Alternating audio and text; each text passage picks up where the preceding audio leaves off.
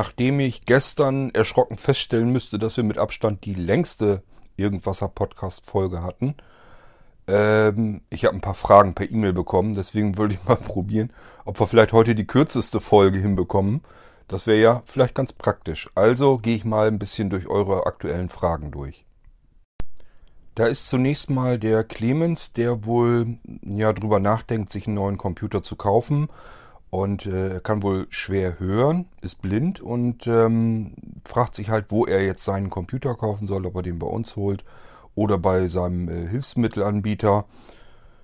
Und äh, ja, macht sich halt Gedanken, ob er das so hinbekommt äh, mit seiner Breilzeile zu Hause, ob er die irgendwie anschließen kann, beziehungsweise wie das überhaupt funktioniert. Ähm, Clemens, es ist also so, du kannst bei uns natürlich einen Computer kaufen. Die haben im Durchschnitt, sag ich mal, ich will ja auch nichts Falsches erzählen, aber die haben im Durchschnitt den Vorteil, dass sie einerseits natürlich deutlich funktionsreicher sind. Wir haben ja unsere ganzen vielen Anpassungen da drauf. Du hast dann schon ein riesengroßes, umfangreiches Softwarepaket da drauf, mit dem du gleich loslegen kannst. Das ist einer der Vorteile. Ähm, das Betriebssystem und so weiter ist ähm, nochmal deutlich optimiert. Das heißt, die Systeme laufen im Normalfall schön knackig. Äh, ja, und unsere Systeme sind aktueller normalerweise. Ich weiß nicht, warum die ähm, Hilfsmittelanbieter, ich habe mir die teilweise mal so ein bisschen angeschaut, ähm, was die dann so anbieten. Das sind dann, äh, ja, ich sag mal, nicht unbedingt immer aktuelle Hardware drin. Warum die das so machen, weiß ich nicht. Bei uns ist es also so, dass wir die wenigsten Computer auf, auf Lager stehen haben. Äh, wir haben zwar auch welche, wo wir immer sagen, okay, die müssen wir uns ein bisschen einlagern, weil man da später wahrscheinlich so nicht mehr drankommt. Ähm, deswegen haben wir auch für spezielle Geschichten, für spezielle ähm, Fälle, haben wir auch äh, Computer am Lager stehen und die gehen dann raus, wenn die jeweils gebraucht werden. Was weiß ich, das sind dann welche, ähm, die vielleicht ein Stückchen kleiner sind und hinten noch die alten Anschlüsse haben, seriell, parallel oder vielleicht sogar vorne noch ein Floppy-Laufwerk oder so. Das sind ja so Sachen, wenn man heute in den Laden gehen würde oder so, sich einen Computer kaufen will, das gibt es dann ja gar nicht mehr. Die bekommt, würde man so gar nicht mehr bekommen. Und ähm, wenn ich sowas dann habe oder sehe, dann versuche ich immer so ein paar Dinge einzubunkern, dass wenn einer so ein Ding haben will, dass ich dann nicht erst zusehen muss, wo kriege ich so ein Teil her, weil es eben in der Regel gar nicht mehr so einfach ist, sowas zu bekommen. So, das sind die Sachen, die wir dann am Lager haben. Auch so, so diese Mini-Computer, so, da machen wir uns so ein paar, äh, dass wir uns die auf dem Lager halten. Aber so die meisten Rechner, die äh, besprechen wir ja mit euch und wollen die ja erst zusammenbauen, ähm, wenn wenn wir gemeinsam wissen, also sozusagen ihr als spätere Anwender und wir als diejenigen, die den Rechner herstellen, ähm, wenn wir zusammen herausgefunden haben, was für einen Computer du haben willst, wie der genau aussehen soll, was da rein soll, was da drauf installiert werden soll und so weiter und so fort, dann erst geht das los, dass wir den Rechner zusammenstellen und die Teile dafür einkaufen. Das in der Regel ist das ein Buddy sozusagen, also das Gehäuse mit Mainboard drin und Prozessor äh, montiert und das äh, Kühlsystem ist meistens auch schon drin. Netzteil auch, aber der Rest fehlt dann. Da sind keine Laufwerke drin, kein Speicher, kein gar nichts. Das äh, bauen wir dann den Rest sozusagen hier in der Endfertigung zusammen und dann installieren wir den so, wie die Leute den haben wollen. So und dadurch, dass wir den Rechner eben im Auftrag dann erst fertigen lassen, der wird dann wirklich erst hergestellt, wenn der, wenn wir den bestellen, so wie ihr den haben wollt. Und äh, dadurch ist die Technik eben da drin logischerweise normalerweise immer relativ aktuell. So, und äh, bei dir, wenn du deine Breilzeile da anschließen willst, ähm, ich sage immer, normalerweise ist es immer vorteilhaft, wenn man die Breilzeile erst physikalisch mit dem Computer verbindet, also einfach Kabel reinstecken, egal ob du jetzt per seriell rein willst oder per USB. Wenn du per seriell Kabel rein musst, einen seriellen Anschluss hast für deine Breitzeile, wenn die schon Schlag älter ist, musst du das unbedingt erwähnen, weil da muss, müssen wir uns erstmal irgendwie darum kümmern, dass man überhaupt einen seriellen Anschluss am Rechner hat. Das ist heute wirklich nicht mehr selbstverständlich, eher die Ausnahme.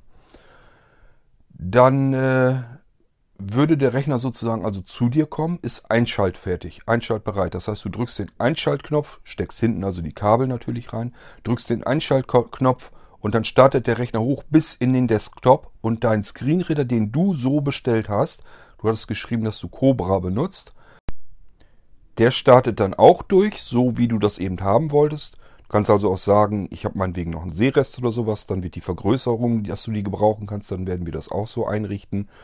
Äh, ansonsten startet eben Cobra durch in deinem Fall und der Screenreader plappert mit dir. So, und dann geht es eben darum, dass du die Breitzeile dann auch schon hinten angeschlossen hast. Am besten gleich, wenn du den Rechner, äh, bevor du den das erste Mal einschaltest, alles anschließen, was du so haben willst zu Hause. Hast ja meistens Tastatur, Maus muss da ja rein, Lautsprecher anschließen, ähm, Strom sowieso, vielleicht noch äh, fürs Netzwerk noch äh, das Kabel. So, dann schließt du deine Breitzeile zu Hause auch an, startest dann den Rechner, schaltest ihn also ein. Und dann würdest du, weil du ja nicht gut hören kannst, in dem Fall zu Hause am besten jemanden eben gebrauchen, äh, der dir die Breitzeile an in Cobra noch eben einrichtet. Das weißt du wahrscheinlich selber mit am besten, wie das funktioniert. Kann man ja den Assistenten durchlaufen lassen und kann dann die Breitzeile sich aussuchen und die mit einrichten und aktivieren in Cobra. So, wenn alles richtig funktioniert hast, du hast die Breitzeile hinten richtig angeschlossen mit dem Kabel, und hast in Cobra äh, das jetzt eingerichtet und den Assistenten abgeschlossen, dann sollte die Breitzeile funktionieren und du kannst mit deinem Rechner sofort arbeiten. Du musst keine Updates installieren, du musst im Normalfall, wenn du alles angegeben hast, was du haben wolltest, musst du noch nicht mal mehr Software installieren.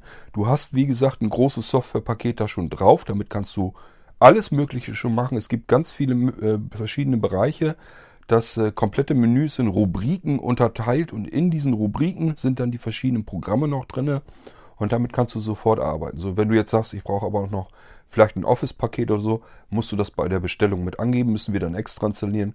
Gehört ja eventuell noch eine, äh, eine Lizenz dazu. Entweder du hast sie selber zu Hause schon eine Lizenz liegen, dann aktivier, aktivierst du dir einfach das Office se selber oder aber du äh, kaufst und bestellst die Lizenz gleich mit, dann ist das auch alles gleich fix und fertig eingerichtet auf deinem Rechner. Aber so weißt du Bescheid, wenn du solch einen Computer, wenn du darüber nachdenkst, ähm, so bestellen, wie du das haben möchtest, alles erwähnen, was dir irgendwie einfällt, was dir wichtig ist, dann kann der Rechner ganz exakt so funktionieren, wie du den haben willst, wenn du den das erste Mal einschaltest. Bloß wie gesagt, das, ähm, was du noch eventuell zu Hause selber machen müsstest, wäre die Breitzeile in Cobra eben einrichten. Cobra läuft schon, Screenreader läuft, muss nur noch eben die Breitzeile auswählen, aktivieren, fertig hast du sie eingerichtet. Bloß wenn du sagst, du kannst eben nicht gut hören, dann nützt dir die, die Sprachausgabe an Cobra nichts. Dann brauchst du zu Hause eben jemanden, der dir das vielleicht eben einrichtet mit der Breitzeile. Ist aber ja kein großer Akt, das ist ein paar Sekunden Sache und dann läuft die normalerweise. Wenn alles gut richtig gemacht wurde und alles funktioniert, dann läuft die Breitzeile und du kannst sofort mit deinem Rechner arbeiten. So, dann fragte der Clemens noch, was denn der ganze Spaß kostet. Ähm, ja, kann ich so nicht sagen. Es gibt, wir haben keinen Pauschalpreis oder sowas. Es gibt unterschiedlichste Rechner in unterschiedlichsten Konfigurationen. Die kannst du erweitern nach Herzenslust, wie du das haben möchtest, was du da reinhaben willst. Der eine will nur einen Brenner haben. Der andere will ein DVD-Laufwerk und einen Brenner haben. Der nächste will eine zusätzliche Festplatte haben. Wieder ein anderer will einen Quicksnap-Rahmen, also diesen Wechselrahmen vorne rein haben. Und möchte dann die Festplatte selber auch noch austauschen können. Der nächste will das mit einem Windows. Wieder ein anderer will das mit zwei Windows-Systemen drauf haben. Äh, der eine möchte da ein Office drauf haben, der andere braucht das nicht. Ähm, der eine möchte das mit einem Celeron-Prozessor drin haben und 2 GB Arbeitsspeicher. Der nächste gibt ein bisschen mehr Geld aus, möchte was mit einem i7-Prozessor haben und 16 GB Speicher. Also das funktioniert so nicht. Ich kann dir nicht einfach sagen, Rechner kostet äh, 200 Euro und das Ding ist durch. Das gibt es. Wir haben Rechner, die kosten unter 200 Euro. Kann man machen. Weiß ich aber nicht, ob das das ist, was du suchst. Das ist natürlich ein Einstiegsgerät dann. Deswegen äh, musst du im Prinzip, wäre es gut, wenn du dir ein paar Gedanken machst, was du brauchst, was du haben möchtest in deinem Computer. Schreibst du mir per E-Mail, dann kann ich dir den zusammenstellen, so wie du den haben möchtest und äh, kann dir dann schreiben, was das Ganze kostet, kann das zusammenrechnen. Wenn du sagst, ich kenne mich jetzt aber ja gar nicht so gut aus bei den Computern, ich weiß nicht, was ich brauche oder was ich haben möchte, dann mach es einfach andersherum, ist auch kein Problem. Wir sind kein normaler Händler, wir sind für euch da, wir suchen für euch die Sachen zusammen und bauen den Rechner ähm, und schlagen natürlich unseren Gewinn einfach drauf. Das ist aber immer bei jedem Rechner das im Prinzip das gleiche Spiel Von daher spielt es keine Rolle. Du kannst uns genauso gut sagen, was du an Budget zur Verfügung hast. Du kannst jetzt sagen, also ich habe mir so vorgestellt, der Rechner soll 600 Euro kosten. So, und dann ist das ein guter Preis, kann man mit arbeiten, kann ich hier schon vernünftig mit loslegen und baue dir einen Rechner zusammen für 600 Euro und schreib dir ebenfalls, was da dann zusammen, was da eingebaut wäre, wie der äh, ähm, aufgebaut ist. Und dann kannst du sagen, ja, ist in Ordnung, so wie das hier äh, alles aufgelistet ist, was da eingebaut ist und wie was installiert ist. So gefällt mir das schon ganz gut. Kannst aber auch sagen, das gefällt mir, da müssen wir nochmal was dran ändern. Oder hier, da können wir auch noch irgendwie was machen. Oder ich möchte das hier noch vielleicht zusätzlich installiert haben. Kannst du alles sagen und irgendwann hast, haben wir den jetzt zusammen. Irgendwann sagst du, so, so wie wir es jetzt besprochen haben, den Rechner, das ist der, den ich gerne hätte. Und du weißt auch dann, unten drunter steht dann der Preis, sagst du auch, okay, Preis stimmt, die Sachen, die da eingebaut sind, stimmen. Das ist jetzt ein Rechner, so möchte ich den haben. Und dann wird der Auftrag aktiviert und dann geht es los. Das heißt, es geht nicht sofort los. Das musst du immer bedenken. Wir haben sehr viel Wochen Wartezeit. Im Moment geht es Richtung Februar bereits wieder. Das heißt, wenn du heute einen Rechner bestellen würdest, dann wäre der wahrscheinlich dann im Februar fertig. Aber wie gesagt, dass du Bescheid weißt von, der, von den Kosten her, das muss man alles, man muss erst den Rechner besprechen, was, damit ich weiß, was du haben möchtest, was du brauchst. Und erst dann kann ich dir logischerweise den Preis zusammenrechnen. So weißt du Bescheid. Ähm, wir planen den Rechner mit dir zusammen und irgendwann haben wir das fertig, wissen, was du haben möchtest und dann weißt du auch, was das Ding kostet und wie du den bezahlen kannst und sowas alles. Das steht alles in der Auftragsbestätigung mit drin. Der Auftrag wird dann aktiviert und dann geht es los. Und dann bekommst du irgendwann ein paar Wochen später den Rechner so, wie du den bestellt hast, wie du den haben wolltest. Kannst den einfach anschließen, Kabel rein, äh, Einschaltknopf drücken, Rechner startet. Je nachdem, was du drin hast, ob es eine SSD ist oder eine, eine Festplatte, eine normale. Ähm, Stahl braucht ja unterschiedlich lang zum Starten. Das kann ein paar Sekunden sein, kann auch eine halbe Minute sein, je nachdem, was da alles installiert ist. Wenn du jetzt einen Screenreader hast, der verzögert meistens so ein bisschen den, den bremst so ein bisschen den Start mit aus. Wenn man aber wiederum eine schnelle SSD-Platte äh, eingebaut hat, wo das System drauf ist, macht das gar nicht so viel aus, weil dann ist die SSD einfach sehr schnell und knackig und dann geht es wieder schneller voran. Und äh, ja, es ist einfach, einfach so, du drückst also den Einschaltknopf, paar Sekunden vergehen, irgendwann plappert der Screenreader mit dir. Also in deinem Fall Cobra. Dann brauchst du in deinem Fall jetzt speziell, weil du eben den Screenreader nicht hören kannst, zu Hause noch jemanden, der dir eben hilft, in Cobra deine Breilzeile auszuwählen, die zu aktivieren, dass die gleich wieder läuft. Und dann ist das Ding für dich durch, dann hast du einen nagelneuen Rechner und kannst damit sofort arbeiten, ohne dass du dich um irgendetwas kümmern musst. Wie gesagt, äh, das ist, wenn man sich einen normalen Rechner irgendwo kauft im Handel, hat man vorinstalliertes Windows, muss das Windows erst zu Ende installieren. Und wenn man damit durch ist, dann geht es dann erst richtig los. Da muss man die ganzen Updates von Windows auch noch durch, durchinstallieren. Äh, haben unsere Anwender im Normalfall überhaupt nichts mit zu tun. Das System ist blitzblank äh, neu und komplett aktualisiert, wenn sie die Systeme nach Hause bekommen. Da können die sofort mitarbeiten und äh, haben dieses umfangreiche Softwarepaket, können auch damit also sofort loslegen. Ähm, normalerweise braucht man gar nichts zu installieren, nichts, um sich um nichts zu kümmern. Ähm, aber wie das dann immer so ist, jeder hat so seine Eigenheiten, hat so spe spezielle Lieblingsprogramme und meistens läuft es halt so, dass ich das, ich höre, kriege das ja dann, bekomme bekomm das mit als Rückmeldung, dass die Leute sagen, okay, ich habe jetzt einen neuen Rechner, jetzt richte ich mir das so ein bisschen noch ein, was, wie es mir so gefällt. Jeder hat so vielleicht noch ein paar Einstellungen, die er sich vielleicht noch ein bisschen abändern möchte und hat noch ein paar Programme, die er immer nutzt, die er gerne nutzt und die er dann da auch wieder drauf haben möchte, die er sich selber aber dann noch installiert. Alles kein Problem, kann man ja machen, aber der Rechner an sich ist fix und fertig, läuft. Äh, es sind alles Mögliche an Programmen schon mit drauf, kann man mitarbeiten. Und Screenreader läuft, funktioniert auch, kann man auch gleich mit loslegen. Und selbst wenn man den Screenreader, wenn man einen zusätzlichen Screenreader noch braucht, der ist auch schon fertig, immer installiert, kann man Tastenkombination starten, dann läuft der NVDA dazu. Den kann man sich dazu schalten, ist aber natürlich ein Durcheinander von den beiden Screenreadern. Äh, vielleicht nicht so schön. Man kann aber auch einfach sagen, okay, ich brauche jetzt einfach einen Screenreader, weil mein erster, mein Hauptscreenreader, der funktioniert irgendwie jetzt nicht richtig. Dann startet man einfach den anderen mit der Tastenkombination, hat einen zusätzlichen Screenreader. Auch das ist fertig drauf, immer äh, und ist kein Problem. Aber so weißt du Bescheid, so funktioniert das. Bloß vom Preis her bringt jetzt nichts, dir irgendwie was zu sagen. Ich sag mal, so ein guter Durchschnitt wenn du einen Rechner hast, wo ordentlich schon Power drin ist, mit dem man vernünftig arbeiten kann, dann rechne mal so mit 600 Euro. Damit kann man schon was tun. Damit kann man schon einen halbwegs ordentlichen, anständigen Rechner hinstellen, mit dem du vernünftig arbeiten kannst. Wenn du ein paar Euro mehr hast, super, kann man eine schöne, schnelle äh, SSD, eine größere noch mit einbauen und so weiter. Ähm, gar nicht schlecht. Aber wenn du sagst, 600 Euro, mehr wollte ich nicht ausgeben, ist in Ordnung, komme ich hiermit klar, kann ich dir einen schönen, anständigen, stabilen, vernünftig wertigen Rechner schon mitbauen. Das geht. So, dann haben wir dich schon mal verarztet, dann schauen wir uns mal die nächste E-Mail eben an. Dann habe ich den Julian, der wundert sich ein bisschen, der verfolgt mich wohl irgendwie auf Twitter, bekommt immer mit, wenn ich Bescheid sage, dass eine neue Folge für irgendwas auch für den Podcast äh, rausgekommen ist. Ich feuer das da ja immer raus, einen nach dem anderen, und sage dann eben über Twitter mal eben schnell Bescheid, dass eine neue Folge rausgekommen. So, das bekommt er wohl mit, schaut sich dann um auf Blinzeln und wundert sich, dass der da überhaupt nichts ist, dass da irgendwie, ich erzähle hier was von Episode 37 und äh, mittlerweile, wir sind hier jetzt in der Folge 39 sogar schon wieder äh, und dann guckt er auf Blinzeln und irgendwie fehlen da 10 Folgen.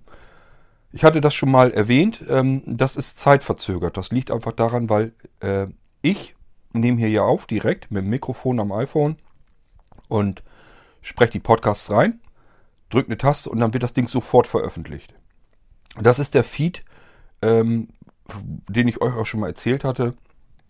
Irgendwasser.podcast.blinzeln.org. Äh, das ist der normale Feed, da geht das rein, was ich hier aufnehme und was ich sofort veröffentliche. Dann ist das sofort da verfügbar. Und deswegen sage ich das bei Twitter hier, äh, könnt, ihr, äh, könnt ihr euch laden. Und da ist auch ja immer diese URL mit drin, also die Adresse zu diesem Podcast-Feed. Und das ist immer das, was komplett aktuell ist.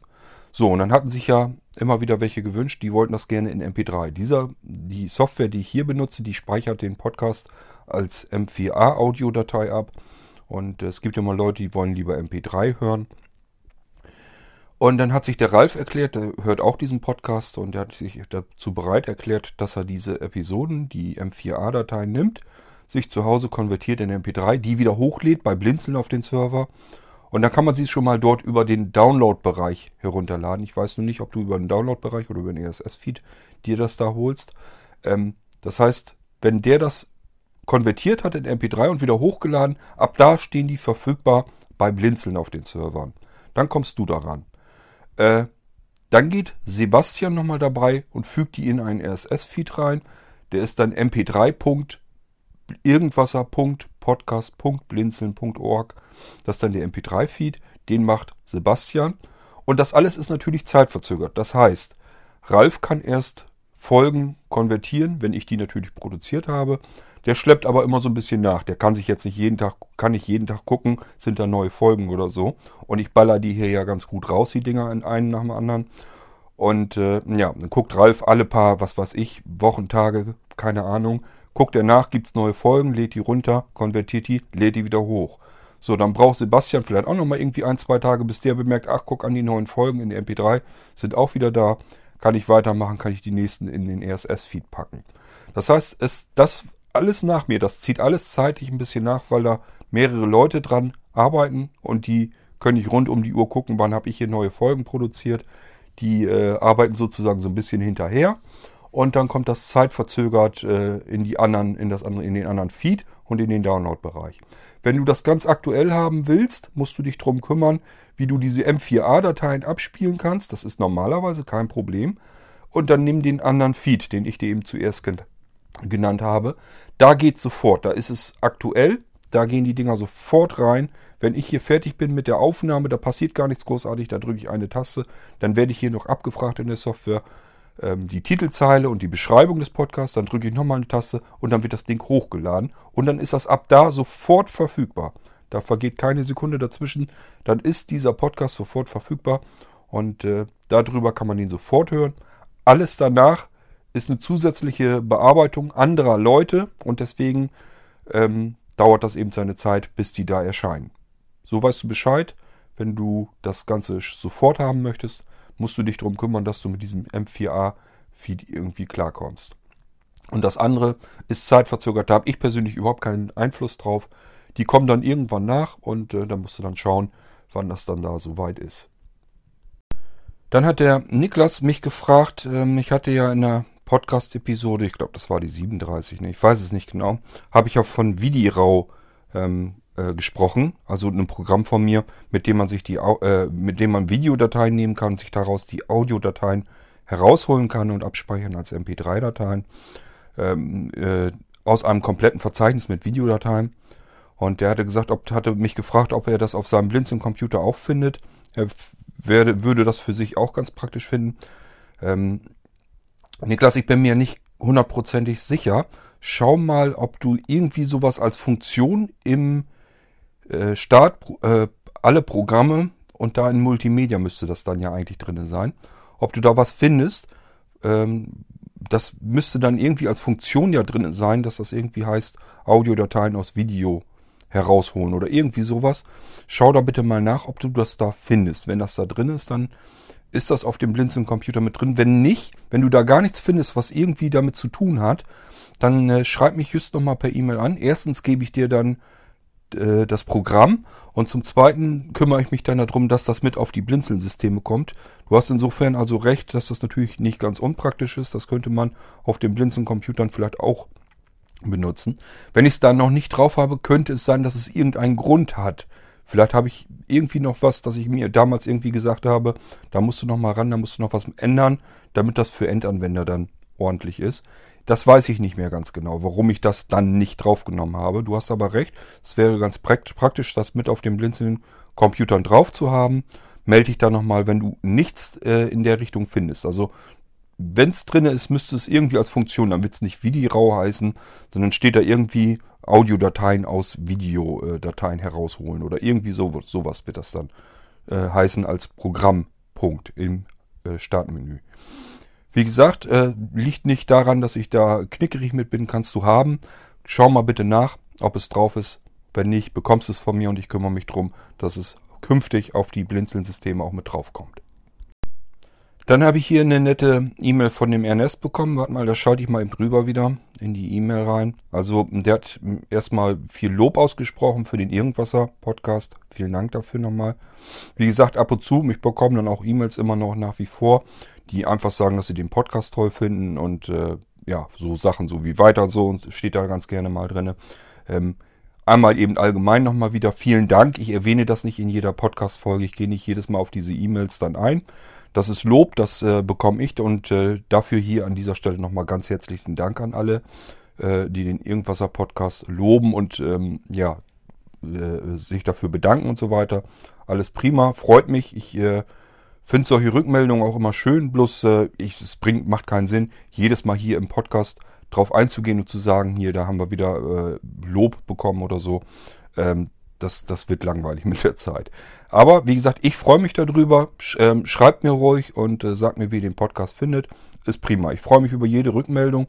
So im Fall hier wie jetzt bei Ernest. Ähm, den kannte ich vorher noch gar nicht. Äh, das ist für mich jemand, der war für mich völlig anonym bisher. Ich wüsste jetzt jedenfalls nicht, Ernest, dass wir irgendwie schon mal Kontakt gehabt hätten früher per E-Mail. Und dann ist das äh, doppelt schön. Das sind dann Leute, die kannte ich noch gar nicht und die schreiben mich plötzlich einfach so äh, an aufgrund des Podcasts. Und schon hat man wieder jemand kennengelernt, ähm, nur weil man eben äh, hier einen Podcast veröffentlicht. So, er hatte auch noch eine Anmerkung zu der Folge mit der äh, Postkarte im Paket. Da ging es ja darum, dass man ähm, Text, Texte, also normale Briefe oder was, als normale Textdateien auch abspeichern sollte, TXT, und vor allen Dingen die so versenden sollte. Ähm, findet er vollkommen richtig, dass ich diese Folge gemacht habe und ihn ärgert das und stört das auch immer. Vor allen Dingen sagt er, das hat er noch eine Anmerkung gemacht, fand ich nun wieder, stimmt, da hätte ich, hätte, bin ich gar nicht drauf gekommen, sonst hätte ich das auch mit erwähnt. Ähm, er findet zum Beispiel angenehm, dass man ja Textdateien mit diversen Blindenhilfsmitteln auch sehr gut sich anhören kann, dass eben ähm, Daisy Player und Organizer und so weiter, dass die mit Textdateien umgehen können und die vorlesen können. Das stimmt, das habe ich auch schon mal gehört. Äh, selber habe ich das noch nie gehört, wie sich das anhört. Ich nehme an, da ist irgendwie auch so eine Sprachausgabe drauf, die dann die Textdateien einfach vorlesen kann. Ähm, äh, dass es das aber gibt, dass sie das können, das wusste ich. Ähm, hast du recht, ist ganz praktisch. Auch wieder ein Grund mehr, TXT-Dateien auch als TXT-Dateien eben abzuspeichern und weiterzugeben. Und das nicht ähm, als äh, DocX äh, oder so abzuspeichern. Übrigens, ähm, ich hatte ja in dem Podcast mit äh, erwähnt, dass diese Doc-Dateien immer deutlich größer sind als TXT. Das ist im Normalfall auch so. Allerdings hat äh, das DocX und XLX-Format und so, ähm, ja, hat äh, mit drinne, dass man die Dateien, da ist, äh, das ist ZIP mit äh, integriert, ähm, als Definition für, dies, für diesen Dateityp. Das heißt, man kann die, die Leute, die Firmen oder die Entwickler, die Programme, Software entwickeln, mit dem man DocX abspeichern kann, die können ZIP mit einbinden so dass man die Dateien wieder komprimieren kann, damit sie wieder kleiner werden. Es wäre dann, es heißt, so dieses Pauschale äh, stimmt nicht immer, dass TXT-Dateien in jedem Fall kleiner sind als eine DocX-Datei. Es kann passieren, je nachdem, wie viel Textmenge da drin ist, was da noch so drin ist, kann es tatsächlich passieren, dass eine DocX-Datei auch nicht größer ist, einfach weil die komprimiert ist. Das kann man allerdings, das ist kein wirklicher Vorteil, denn eine TXT-Datei kann ich ja auch komprimieren. Kann ich auch eben so mit ZIP einfach mit Rechtsklick sagen, hier mach mir mal eine ZIP-Datei da draus, dann ist die komprimiert, dann ist die auch wieder kleiner als die DocX. Das heißt, so ganz pauschal kann man das nicht sagen. Bloß wenn man, ist ganz klar, wenn man eine andere Datei, die eigentlich dicker ist, komprimiert, kann es passieren, dass sie im Endeffekt dann doch wieder kleiner ist. So, und DocX und so bedeutet einfach, dass da auch Kompression mit drin sein kann, dadurch werden die Dateien wieder kleiner. Ist trotzdem total unkomfortabel, man kann da nichts mit anfangen, äh, mit üblichen Standardprogrammen, man muss immer eine extra Software wieder haben. Und das ist eigentlich schade und unsinnig. Dann hast du zur Folge mit dem WLAN-Passwort noch eine Anmerkung gemacht, dass man sich als Blinder ja wunderbar mit Blindenkurzschrift behelfen kann. Man kann sich also beispielsweise das mit äh, Blinden, mit, mit Ausdrucken äh, in blinden Kurzschrift äh, das Passwort und könnte das zum Beispiel auf den Router kleben. Dann kann dann Sehender im Normalfall nichts mit anfangen. Und auch so kann man sich ein Passwort zusammenbasteln und könnte das dort anbringen, wo man es dann braucht, ohne dass äh, die sehende Welt was mit anfangen kann und nur die Blinden eben diese Kurzschrift ja ertasten können und dann das Passwort quasi direkt ablesen können.